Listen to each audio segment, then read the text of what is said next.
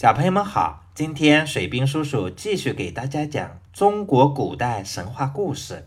今天讲的是精卫填海。据说中原北边有一座发鸠山，发鸠山上有一种柘树，样子像桑树。柘树林里生活着一种小鸟，这种鸟的身子黑黑的，像小乌鸦，可是它的嘴白白的。爪子红红的，脑袋上还有花纹。它嘴里常常叫着“精卫，精卫”，声音凄凉而又尖锐，所以人们都叫它精卫。精卫经常叼着西山的石子儿、树枝往东飞，飞到东海，就把石子儿、树枝扔到海里，然后再回来，重复这种行为。他为什么要这么做呢？这要从远古时期说起。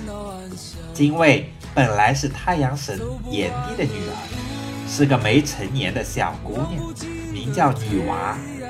炎帝的事情很多，每天一大早，他就要到东海去指挥太阳升起，一直到太阳落山才回家。女娃是个懂事的好孩子，父亲不在家，她就自己玩。他常常穿着一双小红鞋，跑到田野里，看着火红的太阳从东方缓缓升起，大地焕发出一片生机。他喜欢摘许多漂亮的花儿戴在头上，像极了美丽的花仙子。他高高兴兴地沐浴着阳光，看着花草树木在阳光下快乐地生长。看到鸟儿在阳光下蓝天里自在地飞翔，他感到自豪极了，因为大地的光明和温暖是他父亲带来的。有时候，他跑到东海边上去看日出，当他看到霞光万道、光芒四射，一轮红日从海上跳出来的时候，他高兴得手舞足蹈。他多想去看看东海以外。太阳升起的地方是什么样子呀？可是女娃太小了，炎帝不能带她去，因为太阳升起的地方在东海以外几亿万里的归墟，那地方很热很热，小孩子受不了。父亲越是不让去，女娃就越是感到好奇。神秘的归墟太吸引人了，女娃做梦都想去看一看。这一次，女娃再也忍不住了。她等父亲走了以后，悄悄地跑到东海边，自己跳到东海里向龟墟游去。她游啊游啊，刚开始游的时候，女娃游得特别起劲。后来越游越远，女娃渐渐没了力气。突然，一阵风浪袭来，女娃拼命地挣扎，使劲地向前游。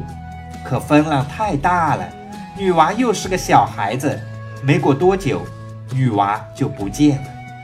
女娃就这样沉入了东海，再也没有回来。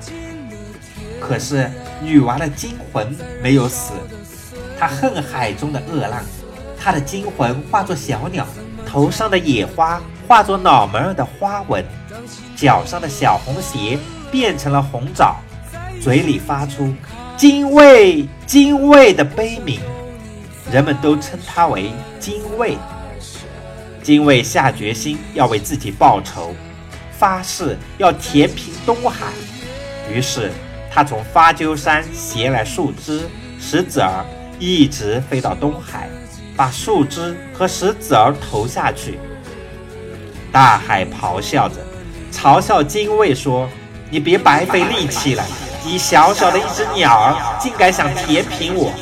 就算是一百年、一万年，也是白日做梦，徒劳无功的。精卫在高空中答道：“我不会放弃的，就算是一百万年、一千万年，直到世界末日，我也会不停的做下去。总有一天，我一定会把你填平。”精卫一刻不停地从西山携来石子儿和树枝，往东海扔。从早到晚，不论是严寒还是酷暑，都不停歇。有时候，精卫飞得离水面太近了，海上的恶浪又一次把它吞没，他也不罢休。他的子子孙孙都继续着填海的事业。大海看到这里，不禁害怕起来，担心自己有一天真的被填平了，于是赶紧采取措施，把那些泥沙用潮汐推向岸边。泥沙在岸边沉淀下来，就形成了海图。海图厚了、大了，人们就把它围起来，改造成良田。人们忘不了这片土地是精卫填海而来的。就教育自己的子子孙孙，世世代代都要爱鸟护鸟，学习精卫精神，坚定勇敢地朝着既定目标奋力拼搏。